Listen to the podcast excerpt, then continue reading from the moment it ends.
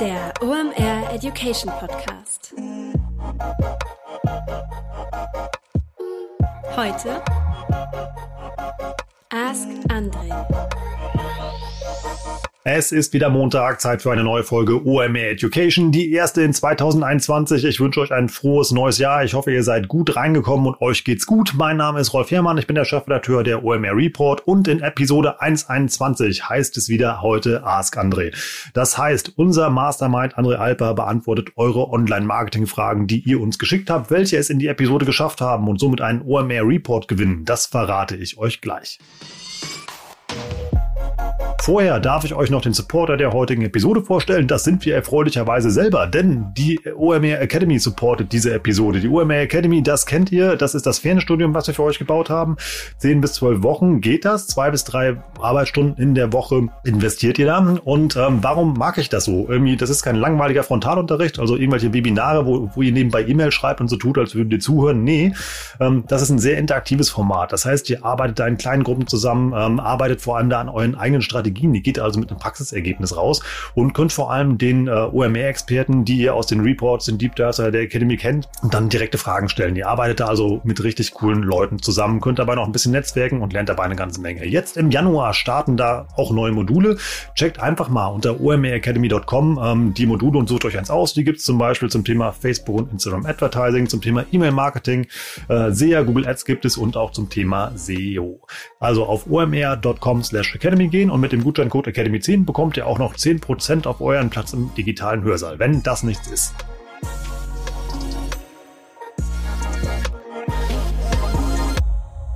Wir haben heute zwei verschiedene Themen dabei. Warum? André hat nämlich die erste Frage sehr episch und sehr ausführlich beantwortet, aber es lohnt sich definitiv. Da geht es nämlich um die verschiedenen Videoformate bei Instagram, sei es in der Story oder bei IGTV. Und ähm, das Thema Google Ads ist auch noch mit dabei. Also zwei richtig spannende Themen und wir schalten jetzt wie gewohnt nach Berlin zu unserem Ask André Host und das ist kein geringer als Kollege André Alper. Viel Spaß beim Zuhören. Moin, moin. Ihr seid hier bei Ask André. So, die Katharina Ulmer hat uns ein Brett von Frage per E-Mail gestellt. Das hat ein bisschen gedauert, bis wir das beantworten. Also, los geht's. Die Katharina fragt, ich habe die Frage, eine Frage zu den Formaten von Instagram. Nun ist ja mit Reels das nächste Instagram-Videoformat gestartet. Daneben gibt es noch IGTV, also Instagram TV wie Fernsehen. Es gibt Videos im normalen Feed und in Stories. Was genau unterscheidet diese Formate voneinander?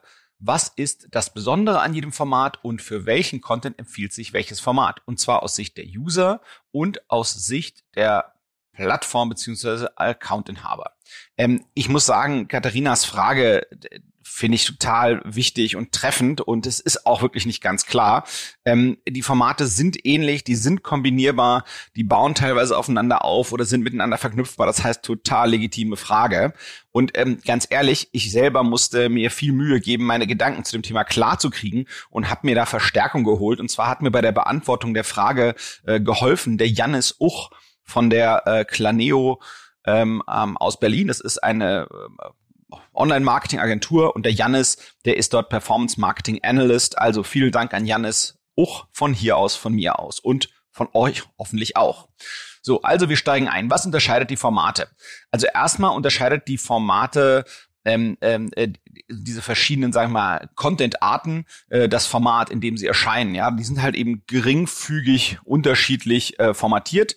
Ähm, oft ist es so, dass die Posts eher quadratisch sind ähm, und die anderen Videoformate tendenziell eher hochkant. Ja, das ist ja eigentlich das alte, alte dahergeholte, alles was im Feed vorkommt, ist typischerweise in der Vorschau ähm, ähm, eher eher hoch äh, eher quadratisch gewesen. Das war, war ja irgendwie sozusagen das, was Instagram ganz früher mal aufge ähm, sozusagen ausgemacht hat. So und ähm, was eben spannend ist und wie die, wie die schon mal wieder, wo man wieder sieht, äh, wie die ineinander greifen. Äh, wenn ich ähm, Inhalte, also Content poste auf Instagram TV oder in Reels, dann kommen die automatisch auch in meinen Feed. Der Feed ist im Prinzip das, wenn ich einen Abonnenten habe, äh, wo dieser Abonnent in, in, wenn, wenn er quasi Instagram anschaltet, immer wieder Inhalte von mir reinbekommt.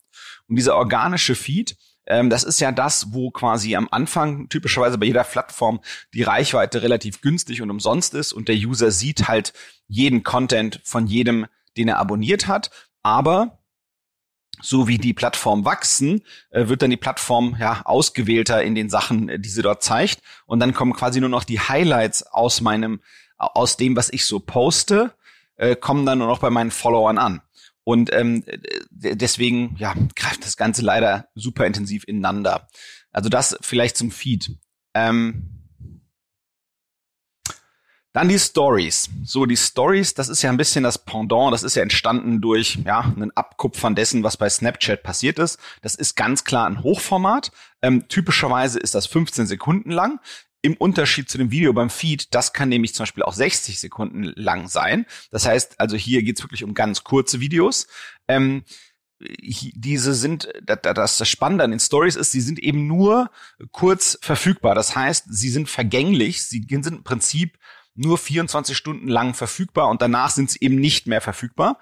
Ähm, es gibt da drin eben auch in den Stories noch eine, eine sagen wir mal, tiefer liegende Funktion, nämlich diese Live-Funktion, dass man eben, sagen wir mal, live ein Videostream äh, machen kann. Und das ist so ein bisschen angelehnt, äh, was, was man aus Twitch kennt.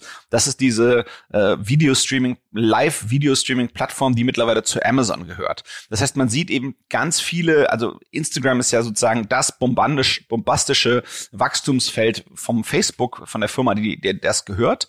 Und man sieht eben ganz viele erfolgreiche Sachen im Web, die spiegeln, die, die sozusagen neue Plattformen, die entstehen, die werden ganz oft in, in Instagram wiedergespiegelt. Das heißt, wir haben eben schon Snapchat gesagt und jetzt kommt hier quasi das Pendant zu Twitch. Und diese Stories, die eigentlich vergehen, von denen kann ich einige dann persistent machen, also im Prinzip sie dauerhaft verfügbar machen. Und das heißt, ich kann halt eben ganz viele Stories aus den vergangenen Monaten, Jahren nach bestimmten Kriterien, die mir gut gefallen, die kann ich langfristig verfügbar machen.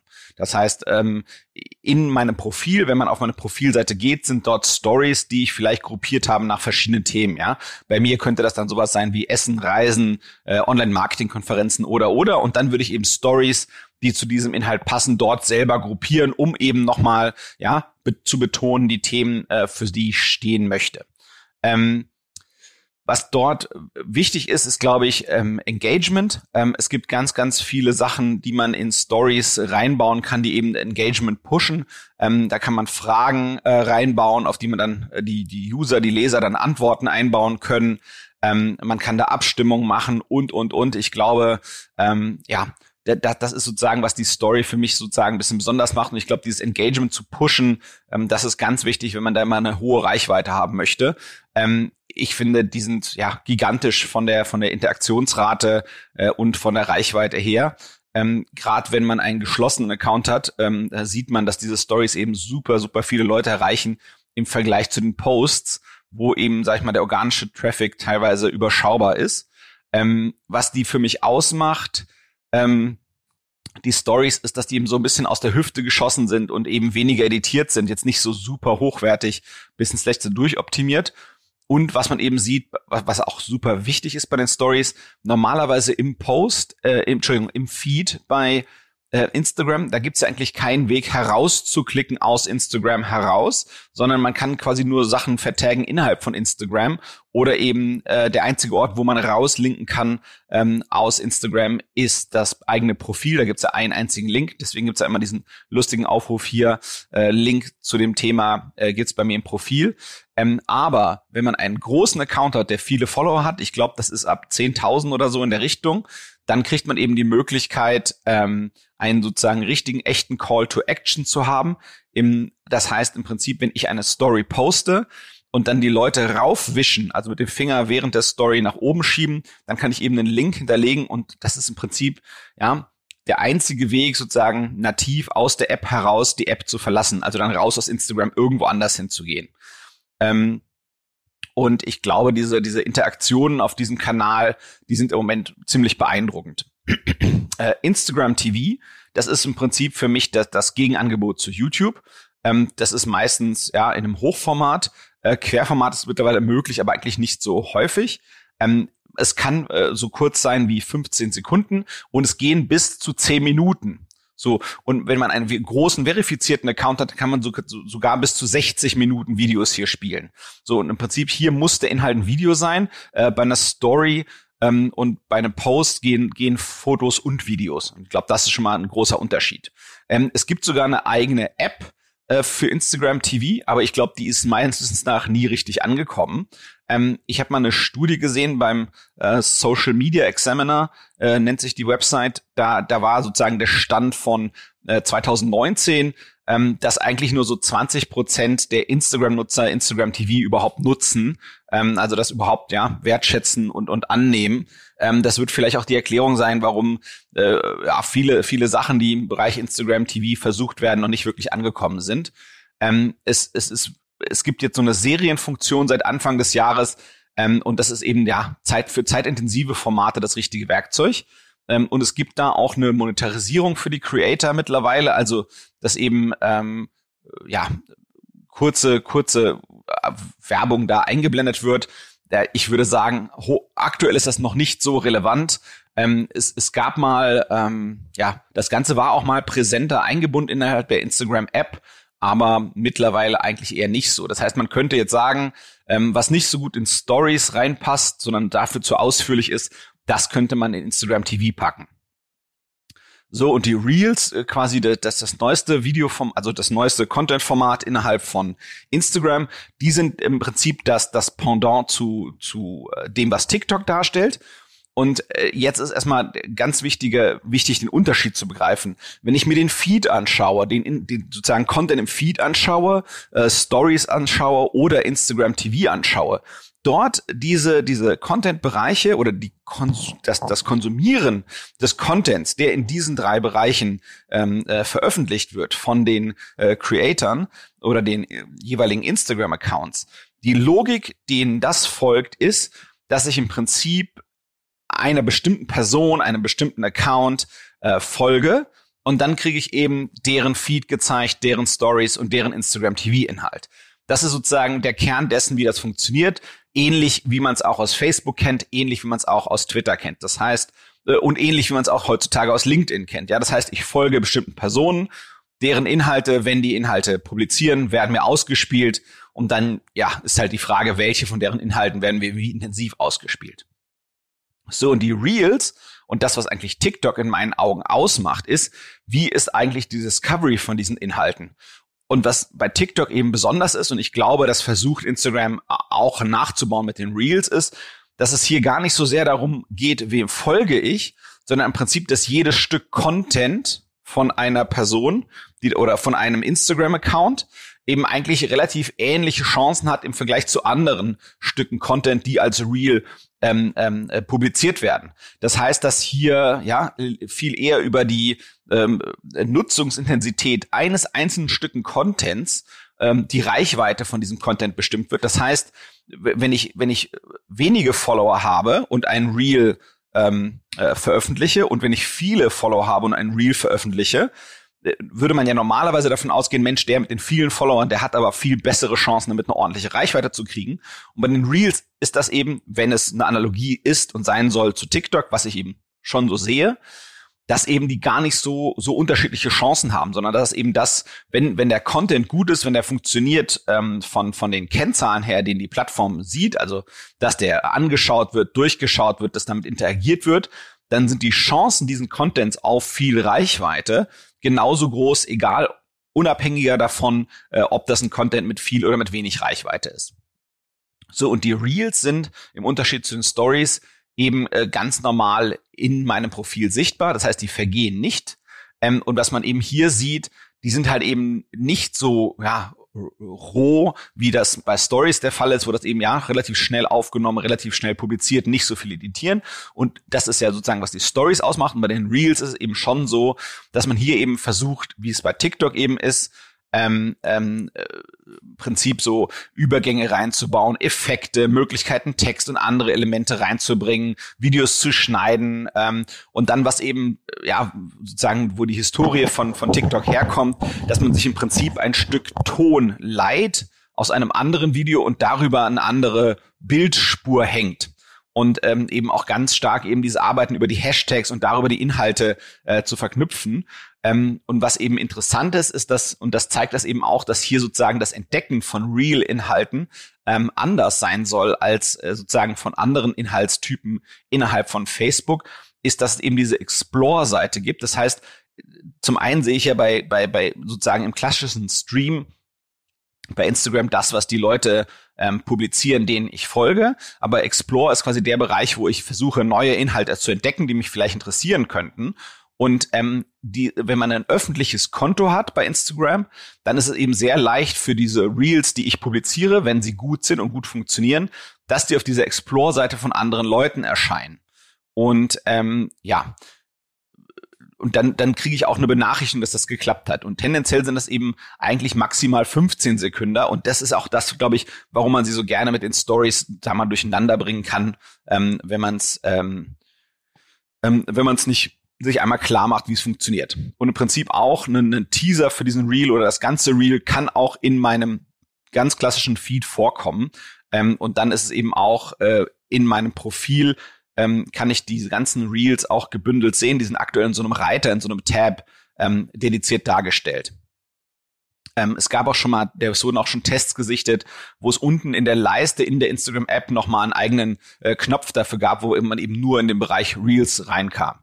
So, also das heißt im Prinzip dieser Explore-Feed, also dieser dieser Explore-Bereich, dieser Entdeck Entdeckungsbereich bei Instagram, da sieht man eben, dass ganz ganz stark äh, äh, in den Reels viel organische Reichweite gegeben wird. Ähm, aktuell ist es eben, glaube ich, noch so, dass die Datenlage nicht gut genug ist und das ist ja eigentlich das, was sozusagen äh, äh an TikTok so beeindruckend ist, dass es so schnell diese Software versteht, äh, worauf man wie gut anspricht.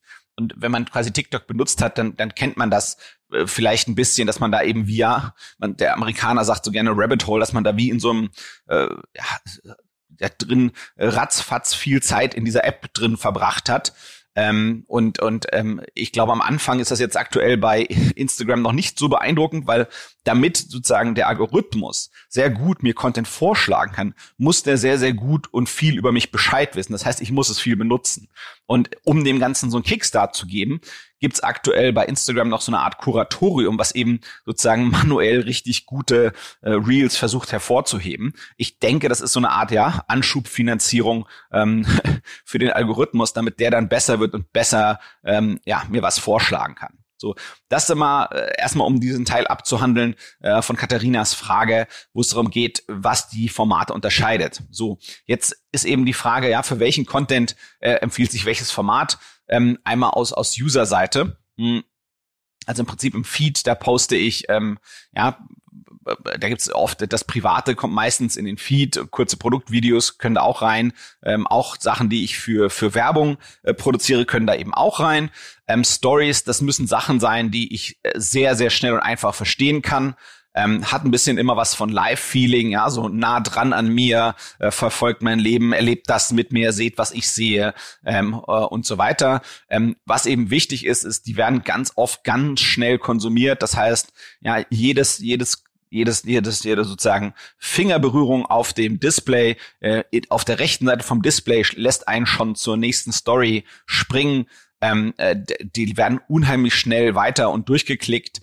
Ähm, und, und wenn man halt eben ja, möchte, dass die Leute sich intensiver mit einem beschäftigen, damit dann eben die eigenen Stories ähm, besser wieder bei den Nutzern gesehen werden, dann sind eben diese ganzen Engagement-Elemente, ähm, diese Elemente zur Interaktion mit den Sehenden der Story unheimlich wichtig, damit man da eben ja ein bisschen ein Hin und Her bekommt mit den mit den Usern. Und oft mittlerweile ist es auch so verrückt, dass man eben sieht, ähm, wenn wenn ein Instagram-Account ein neu, etwas Neues gepostet hat in seinem eigenen Feed dass man dann sozusagen die Stories nutzt, um zu sagen, hey, ich habe ein neues Posting im Feed, guckt euch das mal an, dieses Foto, dieses Video, tralalala. So, also ähm, und ganz klar, so wie beim Feed ist es bei der Story eben ein Muss, ähm, dass ich dem Account-Inhaber halt folge. Ähm, und meistens ist eben schon so, dass man ja ein Gefühl haben muss für den Account, um die Stories so ein bisschen zu verstehen. So die Reels, das hatten wir eben schon gesagt. Ja, das ist reines Entertainment, schneller Konsum. Ähm, man erwartet jetzt nicht, dass man da äh, sich mit dem Account-Inhaber äh, total viel schon auseinandergesetzt hat. Ähm, es ist ein sehr einfaches, leicht zugängliches, niedrigschwelliges Unterhaltungsformat. Und der Content, der wird eben gefunden über Tags, über ähnliches Schauverhalten von anderen Nutzern. Und Instagram TV, das ist eben ganz klar, hier geht es darum, äh, sehr bewusst äh, längere, längere, äh, ja, längere Inhalte zu konsumieren. Ähm, aktuell die Sachen, die ich gesehen habe, die sind halt eher informativ als Entertainment. So. jetzt der Blickwinkel äh, Account-Inhaber, ähm, quasi ja wieder die, die gleichen Formate immer als Account-Inhaber durchgesprochen. So der Feed, der ist im Prinzip, der ist als Anhaltspunkt und Überblick für den User auf der Plattform. Ja, das heißt, der kommt, ähm, ich gehe davon aus, wann, wann guckt sich sozusagen jemand mein Feed an, der ist sozusagen mein Aushängeschild, äh, mein, mein Schaufenster, um zu gucken, oder, oder was es bei mir alles im Laden gibt, um alles durchgucken zu können. Das heißt, ich, ich werde da sicherlich ähm, viel ähm, Fotos haben, hochwertige Fotos, Highlights, ähm, Produktvideos, Beschreibung unter den Videos. Ne? Also insbesondere, wenn man jetzt sagt mal, äh, ja, so, so, so eine Möglichkeit, ähm, ähm, tiefere, tiefer, tiefer in, in, in das Produkt ganz in Ruhe sich mit mir auseinanderzusetzen als Account. Ähm, Instagram TV ist ja, wie gesagt, nur eine Nische in meinen Augen aktuell. Es ist für sehr, sehr erklärungsbedürftige Inhalte wahrscheinlich der richtige Weg. Ähm, dort könnte es dann eben eine Chance geben zur direkten Monetarisierung, ähm, wenn dort Werbung geschaltet wird, also Videowerbung. Ähm, aktuell ist es eben fast mehr unter, bei den Stories der Fall. So, bei den Stories ist es eben so, ähm, ja, ich kann da sehr gut kurzfristige Mitteilungen machen oder auch Produktplacements.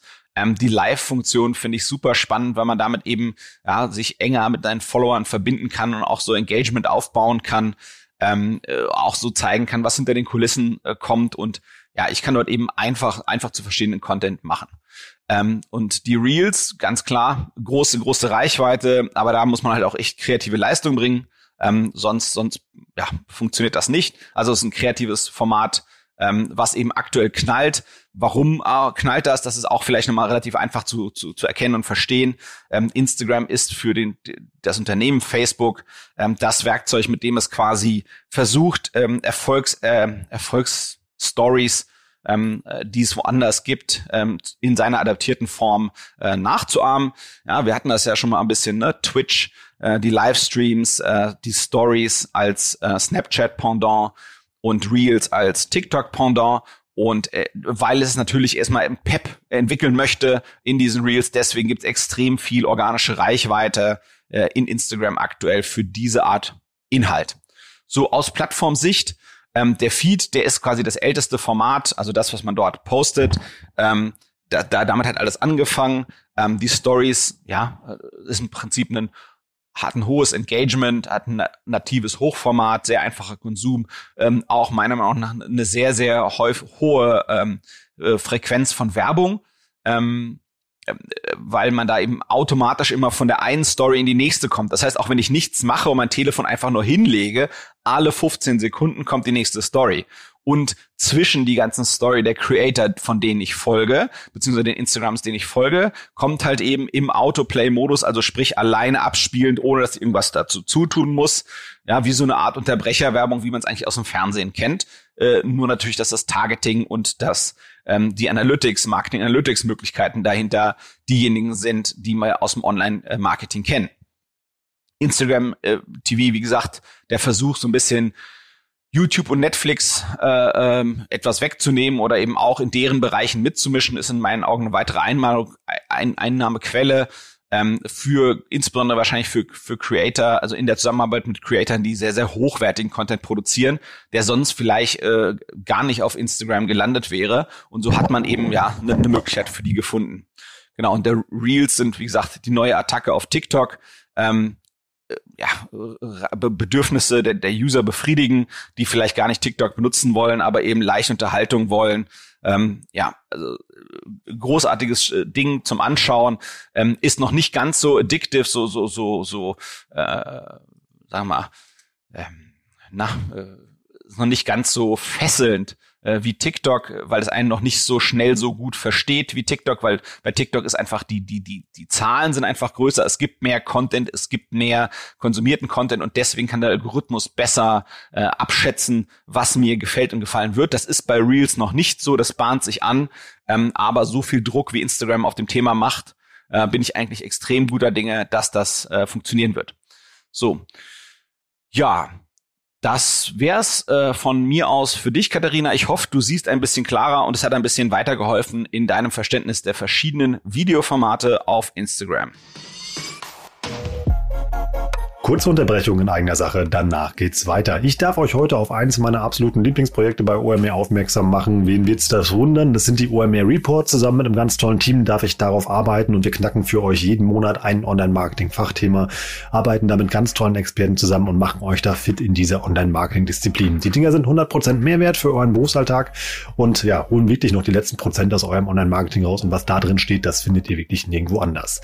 Ähm, über die Feiertage habe ich einen sehr lustigen Post gesehen von einem einer Werbeagentur aus Nürnberg. Die haben den Google Ads Pro Report tatsächlich ausgedruckt mit einer Spiralbindung versehen. Jungs, gute Nachricht, die Dinger gibt's auch als Print auch schon ein bisschen länger. Dafür müsst ihr die Reports nur abonnieren. Ähm, euch schicke ich jetzt mein persönliches ähm, Ansichtsexemplar, was ich hier im Homeoffice liegen habe. Das ist schon am, auf dem Weg zu euch. Und für alle anderen da draußen, jeder, der den Gutscheincode Warenkorb, den ihr schon kennt, benutzt, also 10% auf euren ersten OMR Report bekommt, dem lege ich noch ein Print oben drauf. Das heißt, jeder Neukunde, wir haben heute den 4.1., der bis zum 10.1. um 23.59 Uhr mit dem Gutscheincode Warenkorb unter omr.com slash report seinen ersten Report kauft, bekommt von mir auch noch ein Print-Exemplar geschickt. Das haben wir noch nie gemacht. Äh, für normal bekommen die Prints nur unsere Abonnenten.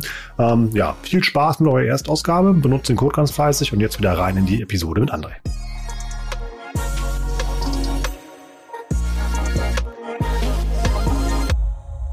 Die folgende Frage erreicht uns vom Lars Kups via E-Mail.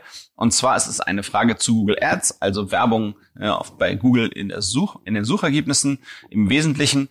Und zwar fragt der Lars, folgender Klickpfad wird angenommen, erst eine generische Suche wie Damenschuh und dann ein Klick auf die Brandanzeige, wie zum Beispiel Zalando, und dann ein Kauf der Schuhe. In Google Ads wird nun der letzten Kampagne per Default die Conversion zugeschrieben. Kann ich das ändern? Also vielleicht da, dazu vorab ein Disclaimer. Äh, solche Sachen, die so explizit sind und ähm, äh, auf ein Tool bezogen, die lassen sich ein bisschen schwierig beantworten, wenn man sozusagen einen Podcast macht, denn wir haben ja hier nur Audio zur Verfügung und ich kann nicht noch schnell irgendwie mit einem Bild oder mit einem kurzen Video und einem draufdeuten auf einen Bildschirmbereich und das Ganze erklären, was es vielleicht einfacher machen würde. Nichtsdestotrotz, wir versuchen mal einzusteigen und zu gucken, was uns dazu Gutes einfällt.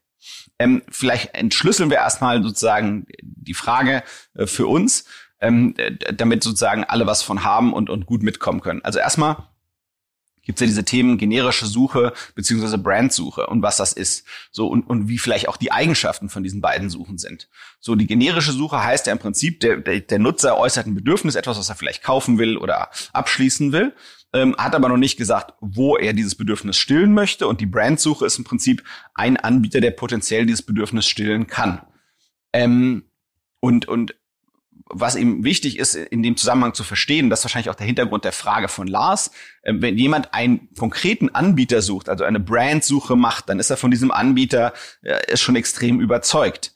Da ist die Werbeleistung, die die, die, die Anzeige dort äh, leistet, total überschaubar. Ja? Denn letztendlich der Anbieter wird gesucht, vielleicht auch auf einen Grund einer anderen Werbeleistung woanders. Das heißt, man möchte jetzt dieser Brandsuche in der Regel nicht einen zu hohen Beitrag an Werbeleistung zumessen, denn wahrscheinlich ist die Ursache dafür, dass diese Brand gesucht wird, auf eine andere Art und Weise entstanden, wo eben viel mehr Werbeleistung gemacht wurde. Und deswegen ist eben dieses Attributionsthema ist eigentlich genau diese Fragestellung. Und deswegen ist eben wichtig, der generischen Suche, der allgemeinen Suche, als der Kunde noch nicht entschieden hat, der eben relativ viel Bedeutung beizumessen, wenn sie denn einen Beitrag geleistet hat.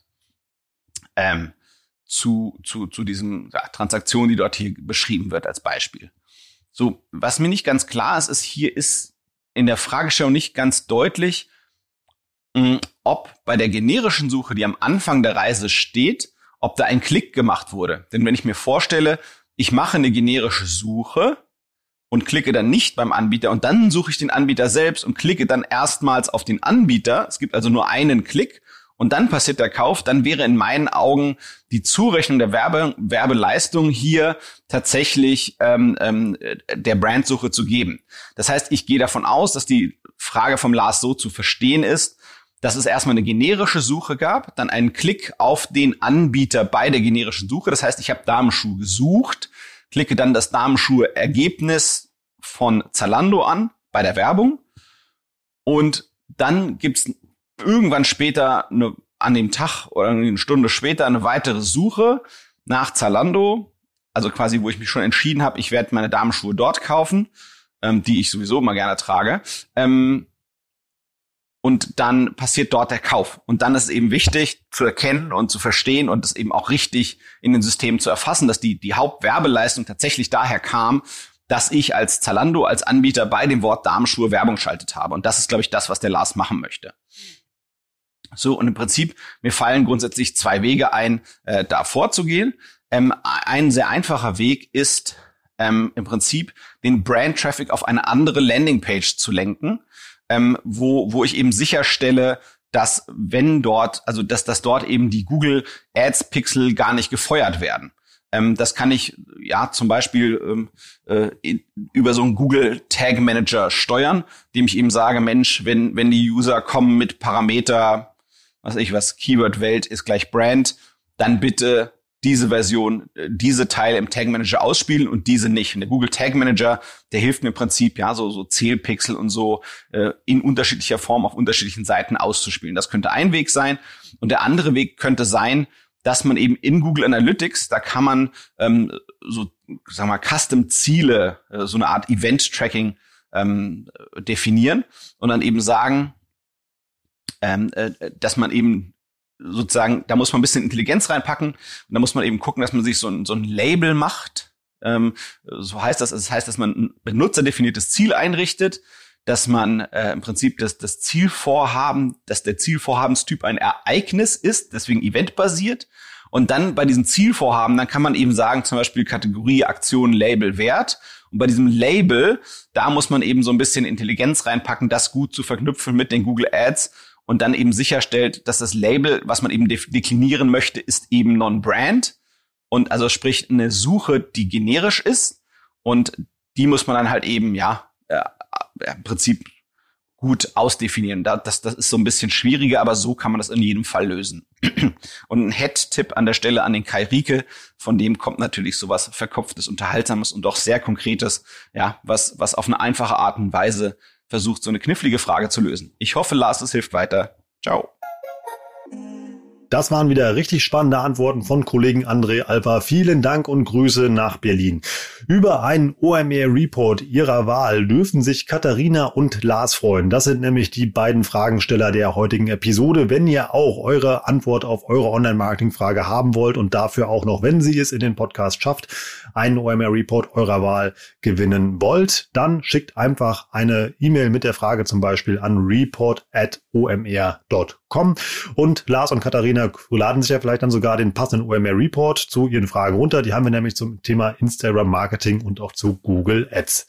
Wenn ihr uns einen Gefallen tun wollt, dann empfehlt einfach mal diesen Podcast jemand, der den hören sollte. Oder teilt den auf LinkedIn, auf Instagram oder wo auch immer. Lasst uns auch gerne fünf Sterne bei Apple Podcast da oder schreibt uns eine kurze Bewertung. Das freut uns sehr. Wir freuen uns generell über euer Feedback zu jeder Episode und auf eine weitere spannende Reise jetzt in 2021. Wir haben Großes vor. Danke fürs Zuhören. Ich sage Tschüss aus Hamburg und freue mich aufs nächste Mal.